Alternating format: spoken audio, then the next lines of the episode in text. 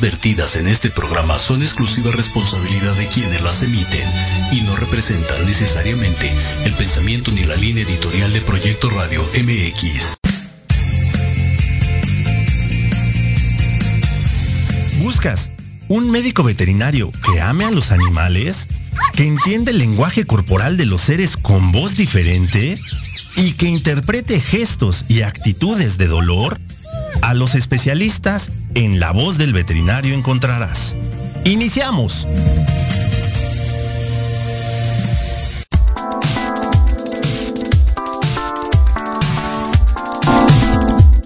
Hola, ¿qué tal? ¿Cómo están? Qué gusto me da saludarlos una vez más en esto que es La Voz del Veterinario. Y como cada martes, pues hoy vamos a aprender de otros temas, vamos a aprender de muchas eh, cosas, vamos a continuar hablando del tema de ortopedia, pero también vamos a hablar sobre al- alguna alternativa que existen medicamentos que nos ayudan a reducir el dolor en nuestros pequeños amigos que realmente a veces padecen unos dolores que, híjole, pobrecillos, entonces siempre hay que buscar alguna alternativa para que ellos tengan una, una grata salud. Y bueno, como siempre me acompaña el día de hoy eh, Marcela Sandoval.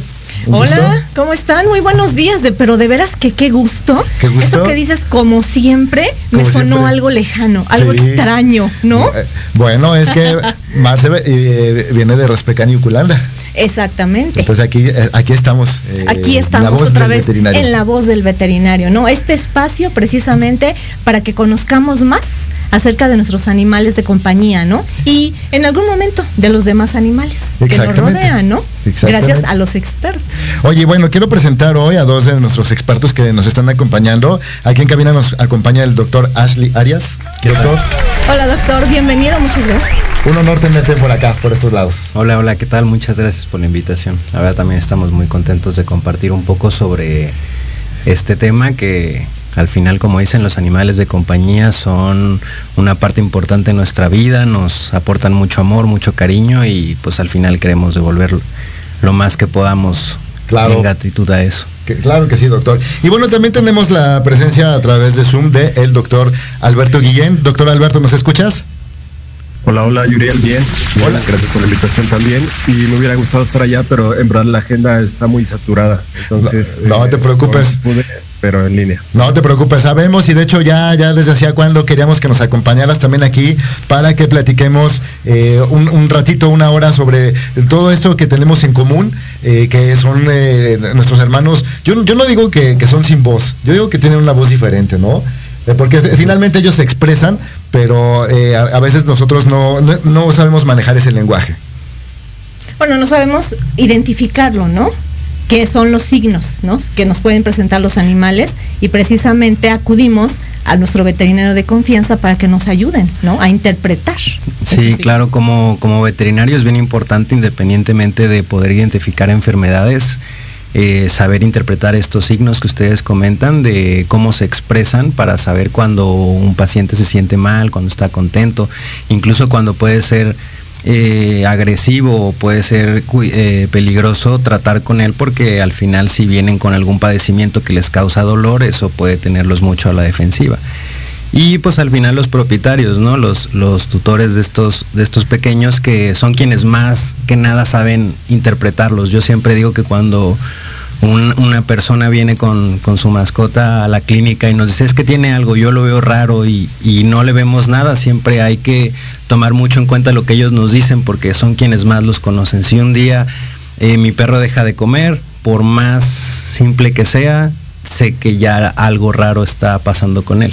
Sí, exactamente, ¿no? Por eso es lo importante de que nosotros como cuidadores estemos al pendiente de nuestros animales de compañía, ¿no? Como comenta el doctor, desde el simple hecho, a lo mejor entre comillas, ¿no? Que deje de comer o coma menos, o tome más agua o tome menos, cualquier signo, ¿no? Es Nos un va- foco rojo para que nosotros digamos algo está sucediendo, ¿no? O sea, no, no es. es algo común. Oye, doctor, doctor Alberto, platícanos alguna de tus experiencias. ¿Qué, qué, ocurre en esto, no? Porque eh, muchas veces llega el propietario y, y ni siquiera sabe, ¿no? Manejar bien. Es que mi perro tiene, le duele la pancita o algo y resulta que es un padecimiento mucho más grave. Eh, ¿Qué nos puedes decir al respecto, doctor? ¿Cómo puede el propietario manejar estas situaciones y por qué la importancia de acudir al médico ante cualquier eventualidad? Eh, muy buena pregunta. De hecho, aquí yo también puedo comentar que yo aprendí a, a creerle al cliente porque esto también va para muchos colegas. De repente llega el paciente y tú no lo conoces de tiempo, pero para ti está normal, pero por algo fue contigo. El cliente, por muy quisquilloso que sea, siempre nota algún cambio, ¿no? Entonces hay que, hay que, hay que creerles en la mayor parte de las veces y este el, el dolor puede ser referido, uno puede creer que es el abdomen, puede venir de columna, pero también por eso es importante tener una metodología. A mí me encanta el diagnóstico. Yo me dedico al diagnóstico rara vez o nula vez me verán en cirugías o cosas así, intrahospitalario, pero me encanta a mí el diagnóstico. Entonces, en el diagnóstico tiene que haber un procedimiento, un, un ABC en el cual no, no, no lo varíes. Entonces, vas a hacer el examen físico, neurológico, ortopédico correcto, en el orden adecuado, para detectar el dolor, si viene de- del abdomen, si viene de... Incluso me ha llegado a tocar pacientes, trabajé mucho tiempo en un hospital de ortopedia que llegó por vómito crónico hasta que el doctor dijo, vamos a revisarle las patas, ¿no? Y resulta que tenía una fractura en un dedo y el dolor le hacía eh, vomitar de repente. Entonces es bien importante hacer el examen físico eh, completo y con orden. Qué, importante, ¿no? Que eh, de repente puede ser un reflejo, ¿no? De Sí, algo claro. que realmente no es, ¿no? Tú piensas, oye, mi perro a lo mejor está mal del estómago y resulta que estaba mal de, de una patita, ¿no? Y es Claro. algo bastante, bastante común. Que se confundan los, los signos. No. Sí, como dice el doctor, muchas veces algo muy frecuente es el dolor de la columna. El dolor de la columna muchas veces al final como son nervios los que salen de esa zona eh, y inervan a los órganos internos y muchas veces al, al palpar el abdomen un paciente puede referir dolor y es más que nada proveniente de la columna. Es algo de lo que más vemos realmente, que lo cargan y llora y el, y el, y el propietario viene refiriendo que, que tiene dolor en el abdomen y es la forma en la que a veces los cargamos o el dolor que refieren desde su, desde su columna o desde su cadera. Y tú te has enfocado eh, en la parte de ortopedia. Eh, es- estamos platicando hace rato fuera del aire sobre eh, la problemática que es, eh, y que- porque es muy recurrente, ¿no? El tema de la displasia de la cadera. Sí, es algo muy común y la verdad es que es una enfermedad que inhabilita mucho su estilo de vida, su calidad de vida y que a veces la detectamos demasiado tarde. Las enfermedades como la displasia de cadera, que son catalogadas como enfermedades del desarrollo, son enfermedades que empiezan a surgir a partir de que el perro va creciendo y muchas veces no manifiestan signos clínicos, ¿no? El paciente puede empezar a tener eh, signos eh, del- de la displasia de cadera, pero que no se están manifestando en su estilo de vida o en su día a día. Y muchas veces cuando los empiezan a manifestar, ya es algo tarde, ya son pacientes que ya desarrollan osteoartritis, que es la consecuencia de una displasia de cadera a largo plazo. Y por ejemplo, aunque no los empiezan a manifestar, ¿no? Que nosotros como cuidadores no nos damos cuenta, pero ellos ya están sintiendo dolor. Muchas veces sí, la verdad es que la displasia de cadera empieza a manifestar eh, def- defectos y alteraciones en, en la articulación desde muy temprano, pero a veces los signos son sutiles y no los sabemos detectar como propietarios, ¿no? A veces, ¿qué es lo, qué es lo más común? Que el paciente, digamos, al correr o al subir las escaleras, lo haga con las dos patas, como le llaman el, el signo característico de salto de conejo, y a lo mejor puede ser algo que nosotros no vemos como algo anormal. ¿Por qué? Porque no se queja, porque sigue corriendo. O otro signo muy frecuente es el balanceo de su cadera, ¿no? Es un signo también bastante característico, bastante popular, en el que le llaman también paso de bailarina. El, paciente al caminar, pues parece que está moviendo de más su cintura. Y son signos muy sutiles que no siempre están relacionados a dolor, sino a la distribución de, del peso, a tratar de evitar cargar más peso de lo que están acostumbrados con su cadera, porque los signos empiezan ya a presentarse en ese momento. Y eso lo hacen, eh, bueno, sobre todo en eh, perros, ¿no? Bueno, eso lo hacen para evitar el dolor. Lo hacen para disminuir la carga de peso sobre su cadera. Exactamente, y que no les duela. Exacto. Oye, pero entonces, eh, esta, esto que nos estás eh, comentando, ¿esto significa que ya empezó el padecimiento de displasia de cadera? Pues lo... Lo de la cadera, de, de, moverla de más, el brincar en dos patas. Pues al final eh, la displasia que es una enfermedad del desarrollo, pero es una enfermedad genética multifactorial. Quiere decir, el paciente lo trae heredado y empieza a desarrollarse desde joven. ¿Por qué? Porque la enfermedad en sí es una alteración o una hiperlaxitud de su articulación. Quiere decir, su articulación tiene más movimiento de lo que debería o un movimiento anormal. Entonces ese movimiento empieza desde que ellos empiezan a crecer y empiezan a tener actividad. Pero muchas veces ese, ese movimiento puede no generarles molestia hasta que el, el tiempo va pasando. Normalmente la edad promedio de presentación es entre los 5 y los 6 meses frecuentemente. Tan, wow, chiquito. tan chiquito. Oye, Ah. eh, doctor Alberto, eh, ¿qué, qué hacer en este caso cuando nos enfrentamos con un caso de, de displasia de cadera? ¿Cuál es la medida a tomar eh, para poder corroborar el diagnóstico? Bueno, bueno. Eh, doctor Alberto. Perdón, Ah. había desactivado el, el micrófono. No, no te preocupes. Este, Sí, ¿qué, qué- qué hacer en este caso cuando nos enfrentamos ante un probable caso de displasia de cadera? Pues lo más importante es diagnosticarlo. Y aquí sí quiero hacer hincapié que, de- como dijo el doc, desde jóvenes tienen los problemas. Si sabemos que es una raza predisponente, yo, en lo particular, yo recomendaría mucho desde chiquito una radiografía. Este, ahora, la radiografía tiene que ser bajo sedación porque vas a, tratar de luxar la cadera. Entonces, eh, ese será algún problema que de repente tenemos mucho, bueno, yo por lo menos pacientes referidos, este, las radiografías no están en buena posición, no nos sirven, no son diagnósticas. Entonces, si ya está diagnosticado con cachorro, con displasia de cadera, según yo, porque no soy ortopedista, hay dos opciones quirúrgicas de joven, ¿no? Que es eh, la osteotomía pélvica, me parece, la triple osteotomía pélvica, y la, este, eliminar parte de la sínfisis púbica, o que es la, eh, eh, do- donde crece el, el pubis, para que se corte ahí y ya no crezca y se, se la, la- la cadera, por decirlo así, cuando vaya creciendo, ¿no? Y la otra opción que yo sí la vi, ya para perros adultos, porque si hay solución, lo que muchas veces no hay es presupuesto, pero solución la existe porque está el reemplazo total de cadera, que hasta donde yo tengo entendido, el doctor Gabriel Ramírez, que es con quien yo trabajé, eh, me tocó ver cuatro cirugías de esas y son muy buenas, impresionantes en verdad, se reemplaza literalmente toda la articulación. Y el doctor Berenice creo que también ya la está haciendo, entonces eh, desventajas, la última vez que la coticé creo que está en 5 mil dólares por cadera, entonces este, más menos, ahí le vamos calculando, eh, más de 100 mil pesos yo creo que sí te echarías por cada cadera, pero sí se reemplaza, ahí se eh, aliviaría totalmente el problema, ¿no? Ahora, Sí, definitivamente son, son caros. El año pasado nosotros tuvimos, eh, yo, trabajaba con el doctor Beremis y justamente nos tocó un reemplazo de cadera y no es tan sencillo porque en México todavía no tenemos la estructura y de hecho desde traer los implantes, desde, o sea, porque son, son un montón de trámites que hay que hacer y la cirugía en sí, lo, compleja que puede hacer, la verdad es que sí es, eh, es complicado, pero afortunadamente cada vez estamos más cerca, ¿no? Cada vez tenemos mucho más avances.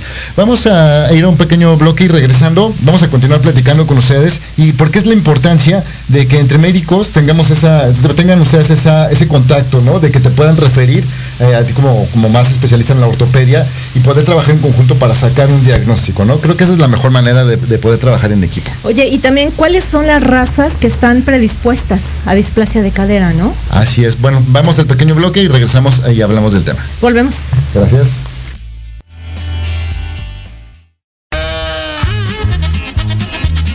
Oye, oye, ¿a dónde vas? ¿Quién, yo? Vamos a un corte rapidísimo y regresamos. Se va a poner interesante. Quédate en casa y escucha la programación de Proyecto Radio MX con sentido social. ¡Uh, la, la chulada! La manera de enseñar y aprender ha cambiado y en Academia Manabuta Mení por un aprendizaje integral nos queda claro. Te ofrecemos cursos de actualización, clases de idiomas, capacitación y nivelación académica para alumnos y docentes, empleando la metodología Hayasaka con técnicas digitales actuales, ejercicio físico y mental, musicoterapia, control de sueño y marionetas. Búscanos en redes sociales como arroba Academia Manabuta Mení o al 55 30 17 57 76. Dale a tu cuerpo nutrientes esenciales de calidad. Disfruta de un alimento delicioso y benéfico para tu salud. Mantequilla Earth's Finest Tea. Si te gusta hacer deporte, cuidar tu peso y mantener energía constante en tu día a día, Earth's Finest Tea. Libre de gluten, lactosa, conservadores y químicos. Rica en vitaminas y omega 3 y 6. Dale a tu cuerpo nutrientes de calidad. Earth's Finest Tea. Mejorando tus hábitos alimenticios. En Proyecto Radio MX, tu opinión es importante. Envíanos un mensaje de voz vía WhatsApp al 55 64 18 82 80 con tu nombre y lugar de donde nos escuchas. Recuerda 55 64 18 82 80. Ahora te toca hablar a ti.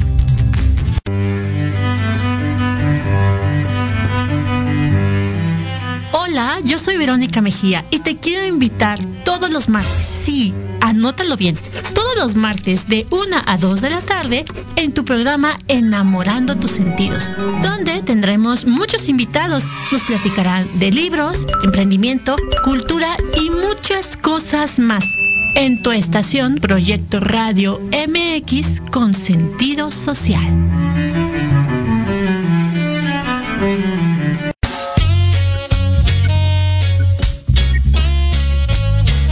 Soy el Dr. Halgan Eshananda y te invito a escucharme todos los martes a las 16 horas en Conciencia Espiritual, un programa divertido para compartir el mundo de la espiritualidad y la salud integral sin tabúes y sin fantasías. Por supuesto, aquí en Proyecto Radio MX y todas nuestras plataformas digitales.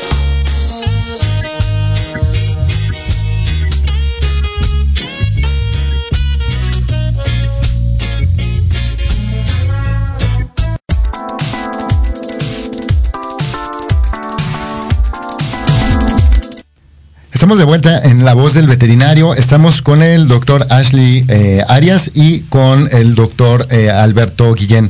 Eh, vamos a, leer aquí algunos comentarios. Margarita Montalvo le manda saludos, doctor Arias. Es mi mamá. Este, Saludos. saludos, saludos. Margarita. Y este, doctor Alberto nos, nos pregunta aquí una persona, ¿por qué se les dice pacientes? Y comenta que si existe el sufrimiento y el dolor en los animales y que si podríamos fundamentarlo. ¿Nos ayudarías con esta respuesta? Sí, claro, de hecho, eh, es, a, a mí no me parece como de repente gracioso porque tengo muchos amigos médicos, ¿no? Y a ellos les parece chistoso cuando me refiero a pacientes, pero pues realmente son los pacientes, ¿no? Nuestros, nuestros, los perritos son pacientes, son este, clientes de la medicina veterinaria, nosotros somos médicos, Claro. entonces, pues, evi- evidentemente tiene ese nombre, ¿no?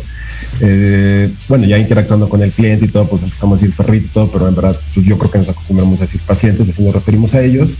Y eh, claro que hay, hay dolor, hay, hay emociones, de hecho hay algunos estudios en, en etología y en toda esta parte del comportamiento en el cual podemos saber que realmente un perro está sufriendo y nada más un perro, ¿no? Hay, hay muchísimas especies que realmente están conscientes de, del- del- de que están sufriendo de alguna forma. Como dijiste al principio, realmente no tienen una comunicación en español, no pueden verbalizar. Entonces allí es donde tenemos que empezar a, a detectar el lenguaje corporal o inclusive la intuición. ¿eh? En verdad hay, hay gente muy intuitiva que conecta con, con estas especies para detectar cuando algo anda anda mal y nosotros mismos como padres, por decirlo así, de nuestros perros, podemos detectar cuando algo anda raro, ¿no? Por mínimo que sea. Entonces sí debe haber estudios científicos, evidentemente no es mi área, pero yo tengo amigos etólogos y estoy seguro que sí hay estudios este, que corroboran que ellos pueden sentir el dolor y, emociones como ansiedad, tristeza y todo eso. Perfecto, pues espero que hayamos respondido a la, pregunta de José Adán. Y bueno, retomando el tema de la, displasia que estábamos hablando hace rato, eh, existe, bueno, actualmente como hablamos en el bloque anterior, ya hay más avances, la tecnología ha avanzado mucho. Yo recuerdo que cuando era niño, eh, una vez eh, un perro, eh, vi cómo se escapó, lo atropelló un carro y lo llamamos al veterinario y sin más ni menos, el doctor dijo, no, pues hay que dormirlo y lo durmieron. Actualmente ya se hace más por ellos, ¿no? Y ya, en este caso, bueno, ya sea por un traumatismo o por algo genético, hay alternativas, ¿no? ¿Qué, qué- qué alternativas existen para este padecimiento de la displasia? Sí, ¿Qué claro, como, como comentas, digo, hace, a mí no me tocó todavía, yo creo que ese, esa época, pero hace unos años eh, los perros y los gatos no tenían el impacto que tienen ahora, no, no se hacían estudios al grado que estamos haciendo ahora por el bienestar de ellos. Digo, al final creo que como como personas al, convivir con ellos en nuestro día a día es parte de nuestras obligaciones cuidar por su salud, ¿no? Digo, más que nada porque los hemos integrado a nuestra sociedad. Y en México ha avanzado mucho. Hay otros países en los cuales este tipo de procedimientos, como comentaba el doctor, el reemplazo de cadera, en otros países es algo bastante común en, en perros, ¿no? Es algo muy rutinario, se pueden llegar a hacer eh, de 5 a 6 reemplazos de cadera en un hospital en Estados Unidos. eh, Wow. Cuando aquí en México a lo mejor los casos son pocos, ¿no? No es que los casos sean pocos, sino la gente que, que procede a continuar con el tratamiento de un reemplazo de cadera no, no es mucha. Son pocos los médicos que lo hacen. eh, como dice el doctor, el doctor Gabriel Ramírez, en el hospital donde trabajamos, pues es uno de los hospitales de referencia en donde nos tratamos de especializar mucho en lo que es este, este procedimiento. ¿Qué es lo que pasa? Que el, el impacto socioeconómico que tiene Sí. eh, un, un tratamiento para displasia de cadera, pues es bastante complejo, ¿no? Pero por suerte ya cada vez la gente tiene un poquito más de, pues de noción y de, de tratar de, conciencia. conciencia de tratar de ir más allá por el por el bienestar de, de nuestros compañeros de, de vida Eh, como decían hace rato creo que la parte fundamental en la displasia de cadera es un diagnóstico temprano. Eso es en lo que nos enfocamos. No tratamos de llegar al punto en que el paciente necesita un reemplazo de cadera porque yo creo que ahí eso es un diagnóstico tardío. Un, un reemplazo de cadera es para el paciente que tiene un grado de osteoartritis que le genera dolor que no le permite llevar su vida normal. Entonces, la osteoartritis es un cambio tardío, ya es un cambio degenerativo, es una enfermedad que le llamamos degenerativo crónica progresiva. Una vez que está implantada no se detiene y va a seguir Wow. progresando. Entonces, ¿cuál es el objetivo principal del tratamiento de la displasia de cadera? Es como dice el doctor, la base es el diagnóstico y el diagnóstico temprano, quiere decir detectarlos cuando son cachorros. Y eso es un, un un reto bastante fuerte para, para nuestra profesión porque son pacientes que no presentan signos. Entonces, ¿de qué se trata? De diagnosticarlos cuando el paciente va a su esquema de vacunación. Cuando el paciente no está manifestando nada, se trata de encontrar esos detalles durante un examen ortopédico, al verlo caminar, hacer radiografías que son de control, quiere decir no hacer radiografías para un perro que está manifestando dolor, sino radiografías en un perro sano, son radiografías preventivas.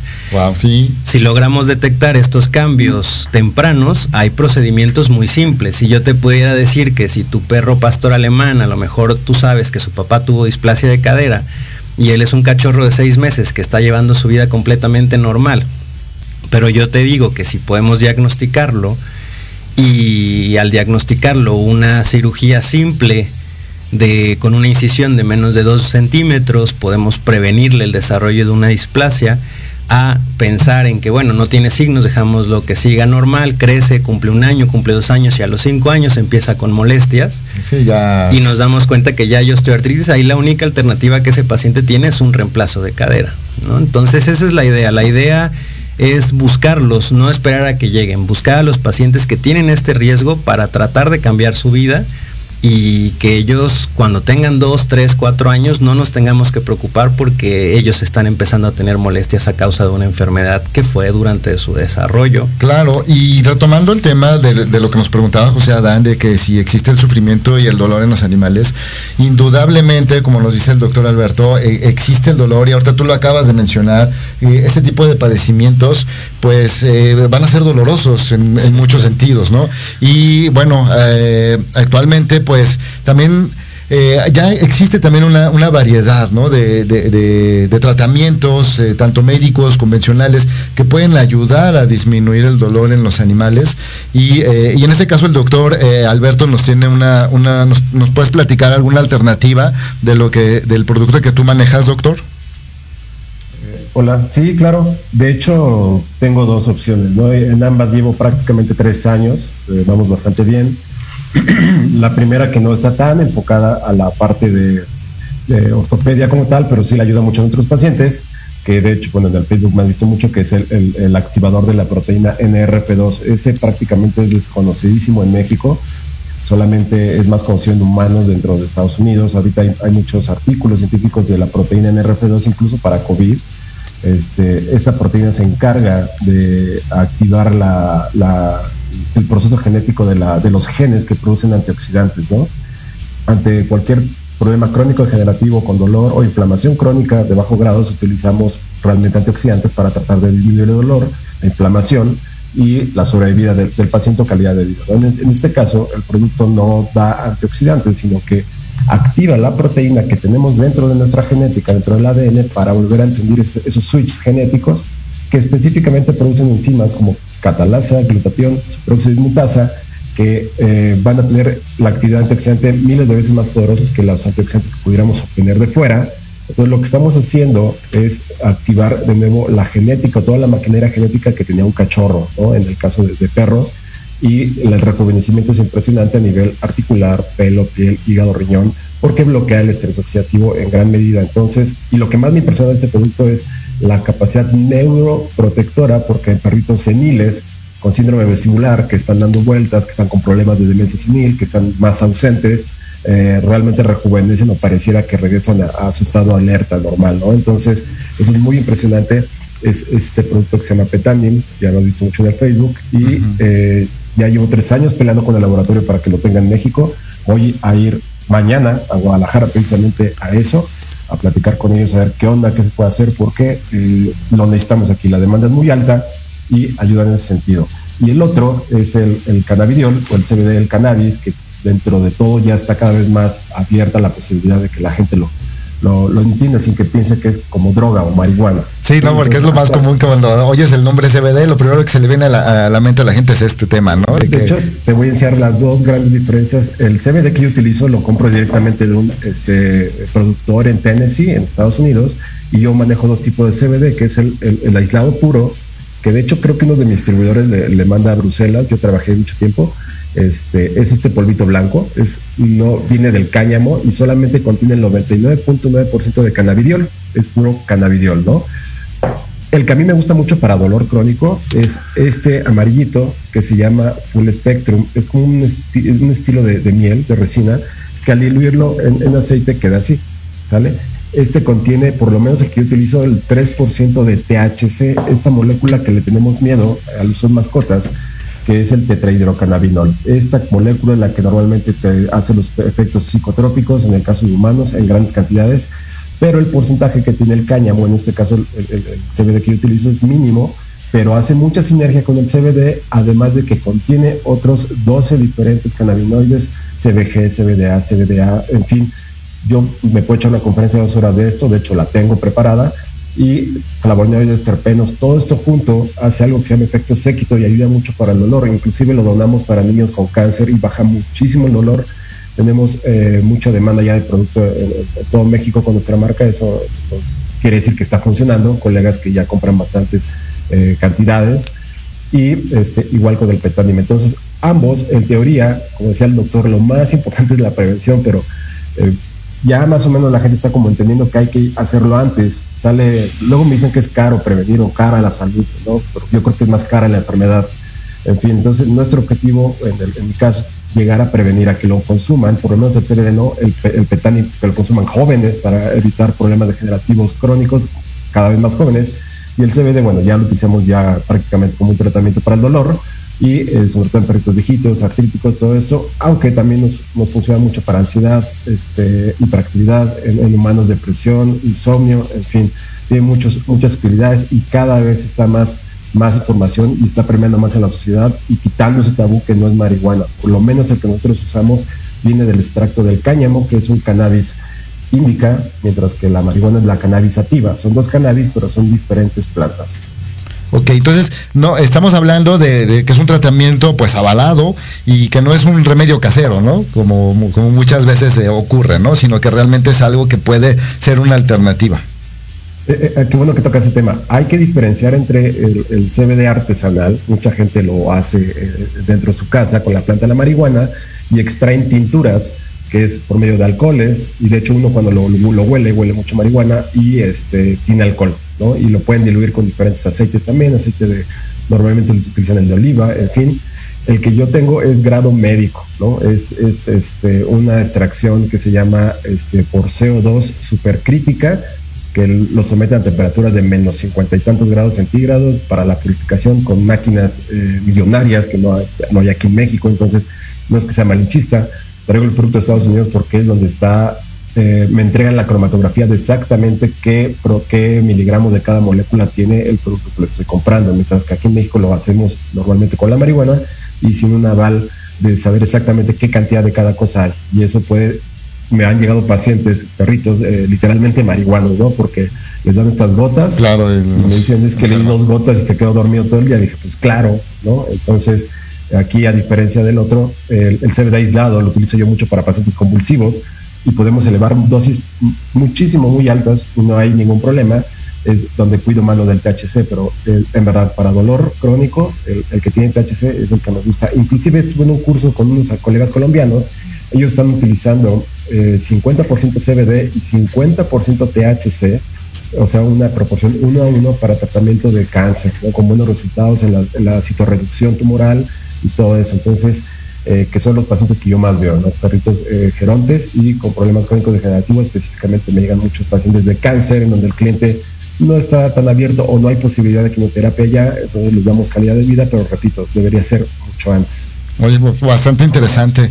Eh, doctor Ashley, ¿tú qué tienes algún comentario al respecto? ¿Has tenido algún eh, encuentro con este tipo de tratamientos? ¿Has utilizado? ¿Cuál es tu, tu, percepción?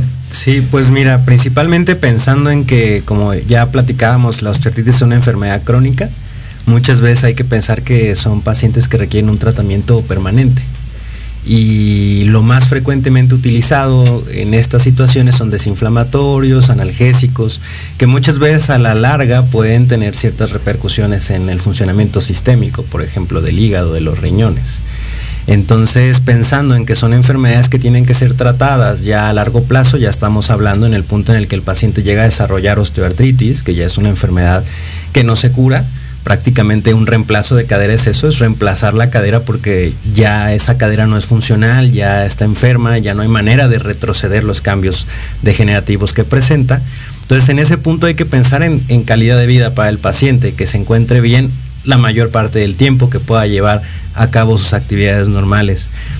Y creo que el CBD es muy buena alternativa, es un tratamiento natural con mínimos efectos secundarios o prácticamente ninguno y que ayuda al bienestar, a que el paciente se sienta bien, controlando signos de dolor, inflamación, ansiedad incluso.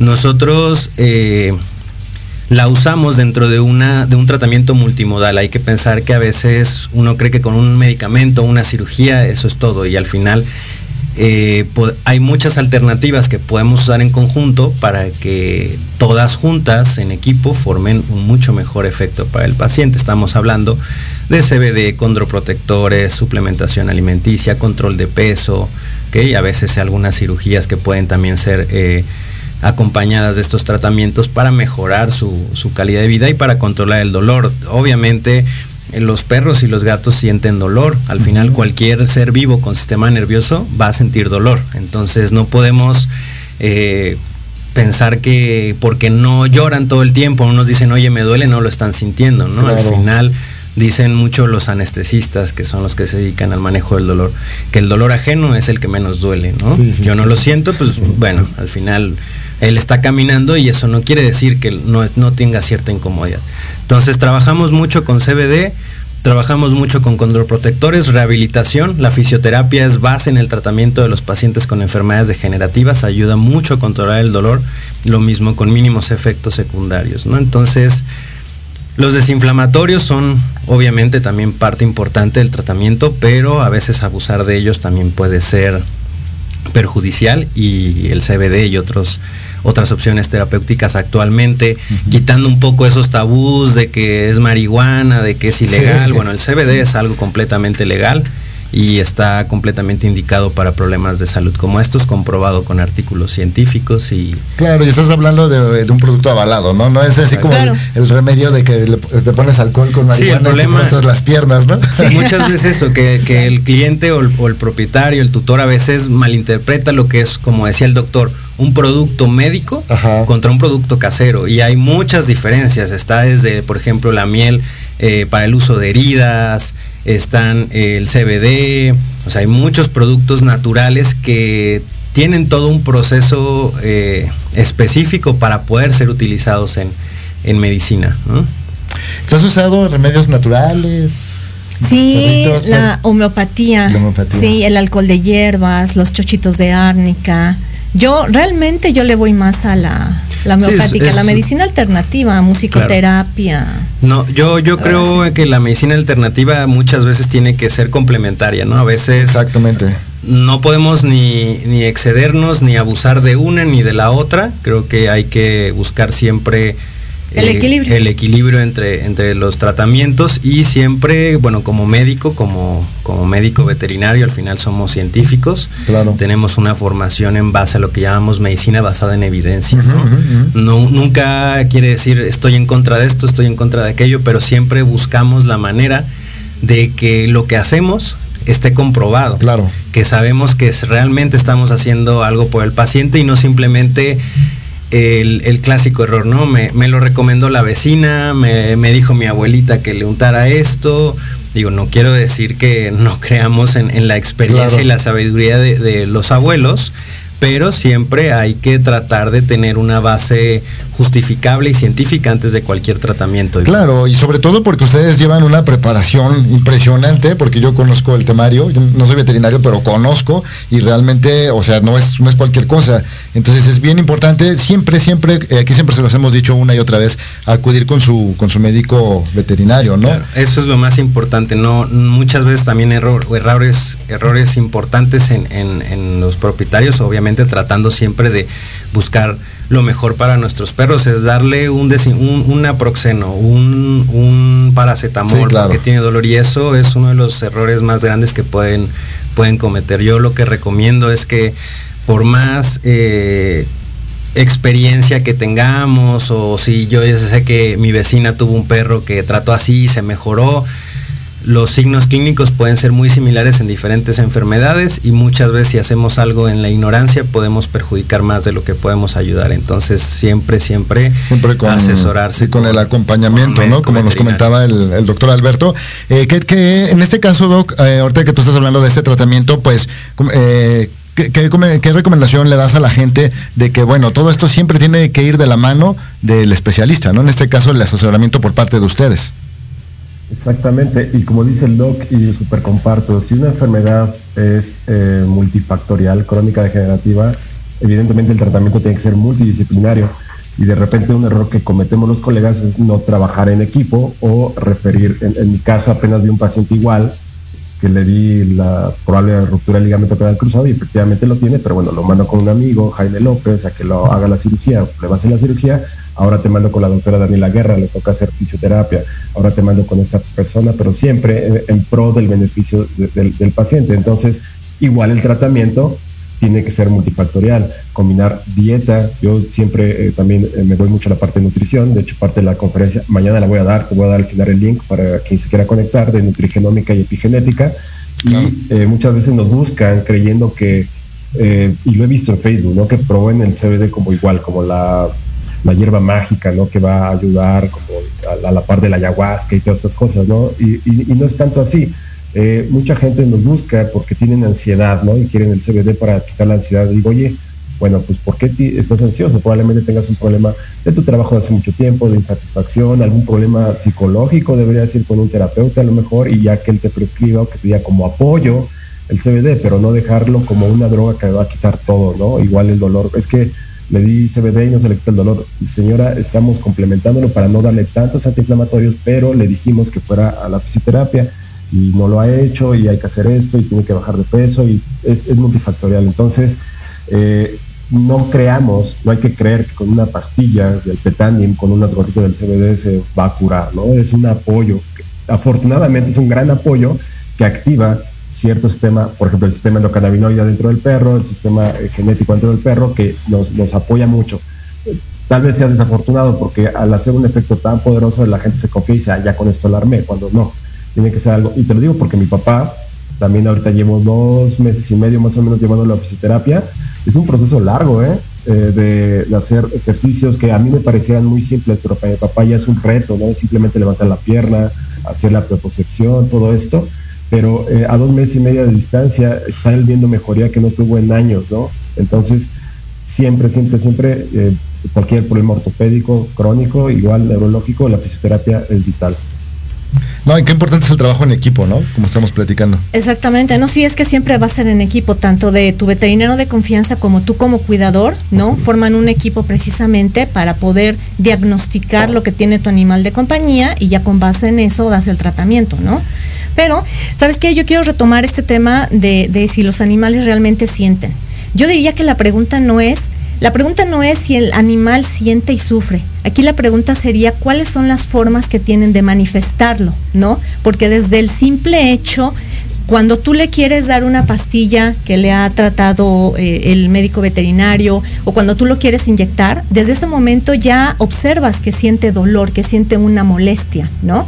Entonces la cuestión aquí es cómo lo manifiestan. Puede ser tanto de forma física, ya sea por expresiones faciales, porque yo insisto, en los ojos se nota y el brillo cuando un animal está feliz, cuando está triste, cuando está enfermo, cuando está enojado.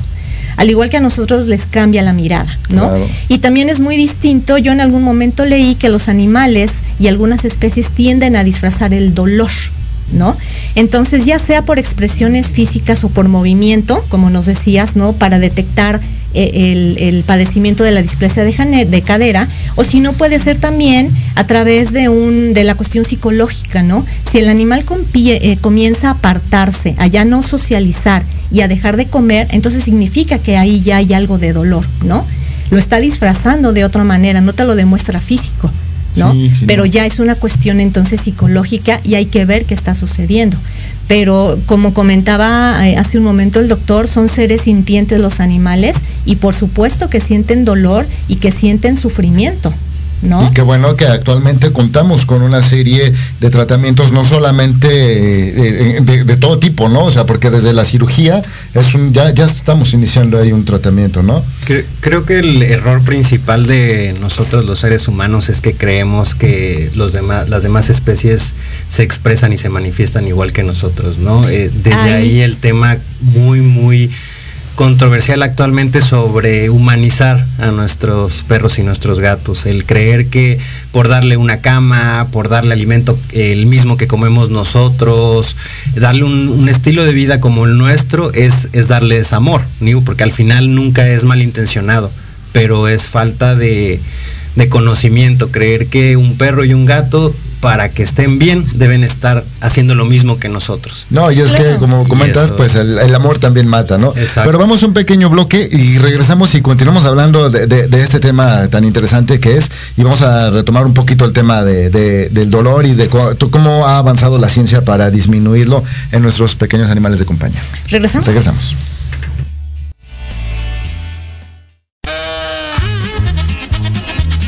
Oye, oye, ¿a dónde ¿Quién, yo?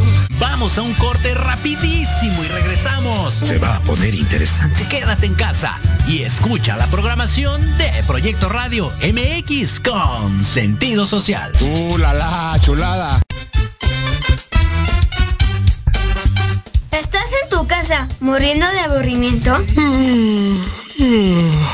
¿Ya hiciste tu tarea y no tienes nada que hacer? Diversión a tu día con los ¡Pequeños genios! Cune Ciudades. Juegos, datos interesantes y mucha diversión. ¡Hurra! Todos los martes a las 5 de la tarde por Proyecto Radio MX.com con sentido social. Horizonte es un universo de posibilidades para ti. Acompáñanos todos los martes de 6 a 7 de la noche en Proyecto Radio MX con sentido social para descubrir, aprender y tomar acción en cada esfera de tu vida. En cada esfera de tu vida.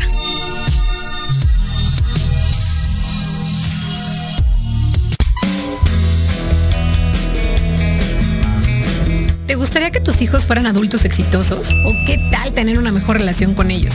Todos necesitamos un apoyo de vez en cuando, ¿no crees?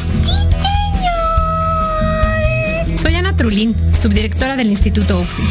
Acompáñame todos los martes de 7 a 8 de la noche en De la mano con tus hijos y descubre cómo relacionarte con ellos desde el corazón.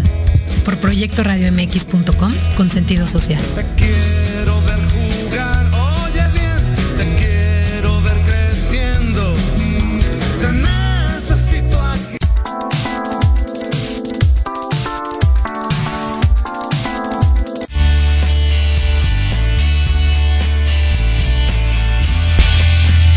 Estamos de vuelta aquí en el último bloque de La Voz del Veterinario y estamos aquí con dos grandes médicos, el doctor Ashley Arias y el doctor Alberto Guillén, quienes hemos a- a- abordado el tema del dolor desde diferentes perspectivas. El doctor Ashley de- desde su especialidad más de- dentro de la ortopedia y el doctor eh, Alberto de- dentro de toda su experiencia clínica y la alternativa que nos da de un, de un- medicamento o una, una opción al, dolor de, los animales, ¿no? Eh, doctor Alberto, eh, nos comentabas que vas a tener una, una conferencia. ¿Nos puedes dar más informes de esto y cómo te pueden localizar en las redes la gente que esté interesada en adquirir este tratamiento para sus pequeños? Doctor Alberto. Hola, hola, doctor, Doctor. Alberto. Hola. Hola, hola, hola. Sí. Sí, ya, ya se escucha. Te comentaba de si nos puedes dar información acerca de la conferencia que vas a tener y la gente que esté interesada en adquirir este tratamiento, ¿cómo pueden contactarte? Ok, mañana a las 9 de la noche voy a vía Zoom. eh, te comparto el link ratito, no sé si lo puedas compartir Claro. aquí y la gente lo pueda ver. Claro, se lo compartimos a la Este, gente. La, va a ser sobre nutrigenómica y epigenética. ¿Qué es la epigenética? La ciencia que estudia cómo el medio ambiente interactúa con nuestro material genético y la nutrigenómica, cómo los nutrientes, en la comida específicamente, plantas, en fin, interactúan también con el material genético y ahí explicaré sobre la proteína NRP2, otra proteína que se llama NRP1 y otra molécula que se llama NAD. ¿Sale? Y este también les puedo compartir eh, dentro del el 24 de, este mes voy a dar una conferencia, pero ese es un seminario meramente eh, eh, empresarial también, por si les interesa la parte de negocios. Ahí, este, cómo pasé de empleado a empresario, ¿no? Esa es otra cosa, pero también me pueden encontrar en el Facebook como Alberto Guillén Ibarra. Me mandan este eh, inbox. eh, me tardo en verdad de repente revisarlo, tengo muchas quejas de repente, pero tengo muchos mensajes en el WhatsApp, en el Messenger y de repente se me van, entonces les paso el número de, de mi novia y ella eh, está más al tanto. ¿Vale? Entonces, pero en el Facebook me encuentran como Alberto Guillén Ibarra. Alberto Guillén Ibarra. información. Perfecto, entonces ahí pueden eh, contactar al doctor para que vean más eh, información sobre este eh, tratamiento, este medicamento. Y doctor Arias, eh, de repente la gente, eh, entre más preparado está el médico, eh, de repente eh, eh, la gente piensa, ¿no? Que, se vuelven más fríos, ¿no? Que deja de ser, de- o sea, sí, finalmente es una vida lo que estás viendo, pero muchas veces pues es, eh, tienes al, al animalito en la plancha y de repente la, nosotros que estamos fuera pensamos que dejan de, de- de verlo como tal, ¿no? Sino simplemente como algo que estoy arreglando. Pero no, en realidad ustedes eh, eh, involucran sus sentimientos. eh, ser médico veterinario es muy complejo porque pues estás, un animalito es un ser indefenso que para mí yo siempre le eché es como un niño, ¿no? ¿qué, te, ¿Qué te orilló a ti a, a entrar en este mundo de la veterinaria, el salvar vidas? ¿Hay algún caso que te haya detonado que hayas dicho, quiero hacerlo por, por esta situación? Claro, bueno, primero que nada está mal entendido que un médico estudia veterinaria, bueno, una persona estudia medicina veterinaria por, por dinero, porque no me parece que sea una de las profesiones mejor redituables de acuerdo a mi experiencia y lo que hacemos. Creo que es una profesión muy agotadora emocional y físicamente. Y a veces me parece que no es redituable y digo, tampoco es decir, ah, no nos pagan lo suficiente. Digo, es, es una carrera como dices, muchas veces que es eh, por vocación, es por cariño a, la especie, a los perros, a los gatos, en general a todos los animales que necesitan de alguien más que, que vea por ellos. Digo, sé que son los animales son son especies, son, son individuos muy independientes, pero eh, el amor más allá de, de, el interactuar con ellos nos ha llevado a buscar cada vez más alternativas para que ellos estén bien, ¿no? Porque es, al final cierta responsabilidad el haberlos integrado a nuestra sociedad. Claro. Ahora nos corresponde también ver por su salud. Eh, definitivamente creo que hay que tener, como decía, vocación, amor por, por, los animales. Por lo menos todos los colegas con los que yo convivo, conozco, ninguno hace esto por de manera, digamos, por, dinero, por dinero lucrativa, por, por, por, por tener un trabajo. Digo, esto hay que hacerlo porque realmente te llena el ver cómo tus pacientes mejoran. Creo que al final, fuera de la parte económica, lo que más, más eh, nos, nos llena o nos hace sentir exitosos o, o, llenos de satisfacción es ver a un paciente que sale adelante, ¿no? Es sin duda un sentimiento único, es, es claro. algo que no se puede describir, realmente es, es muy, muy llena de muchísima alegría.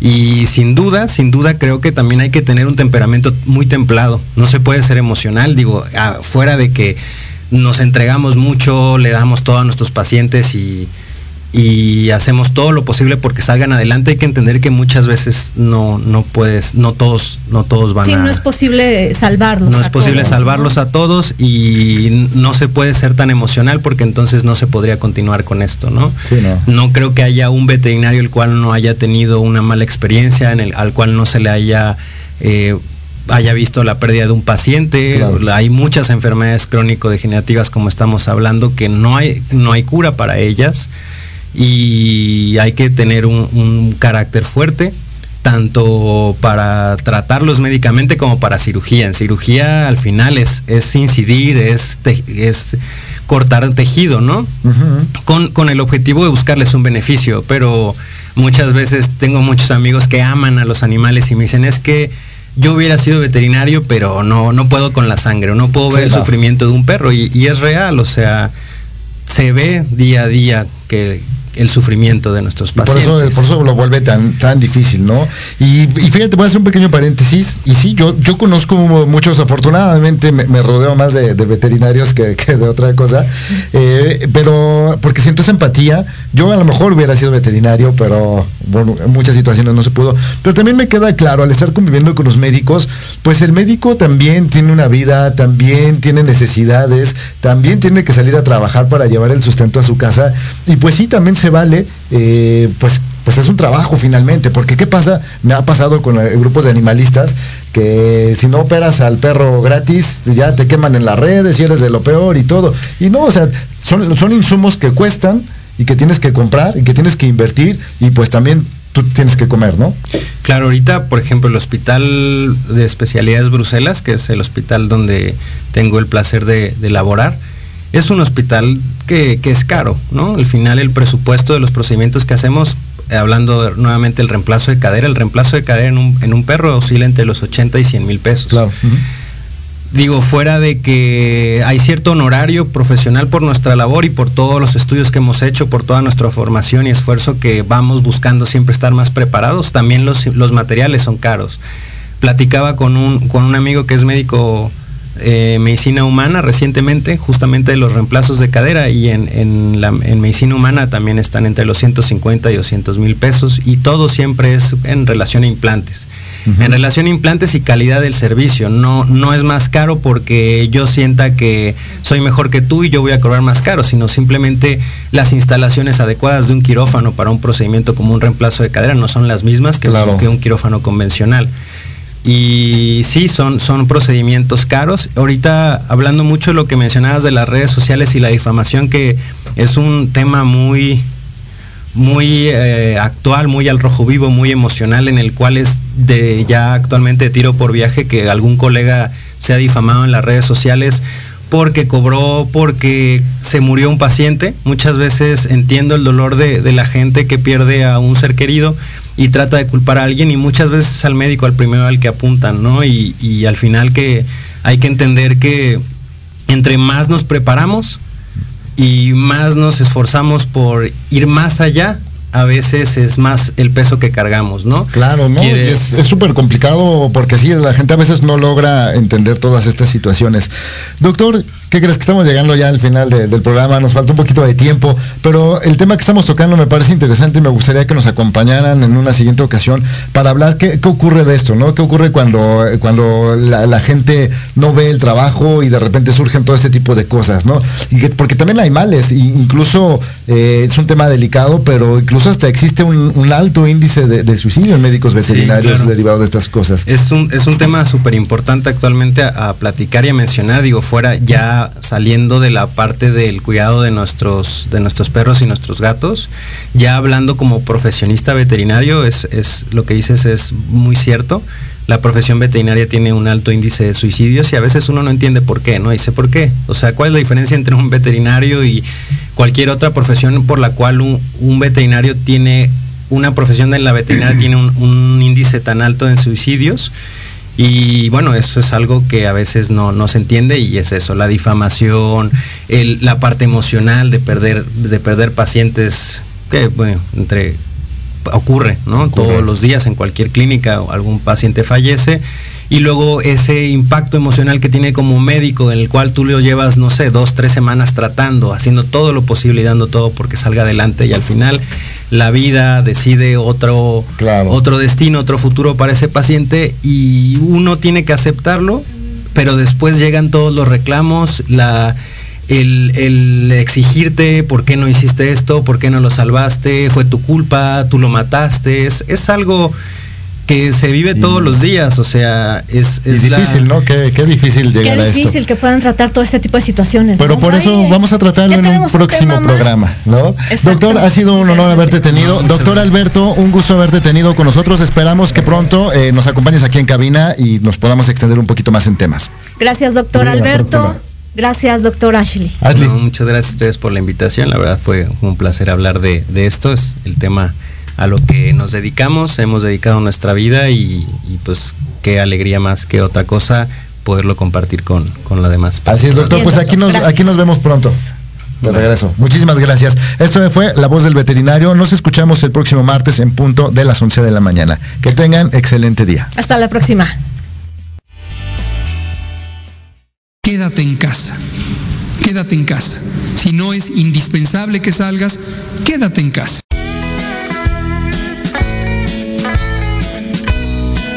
El compromiso con el mundo animal y su bienestar regresan en la próxima emisión. Esto fue En la voz del veterinario.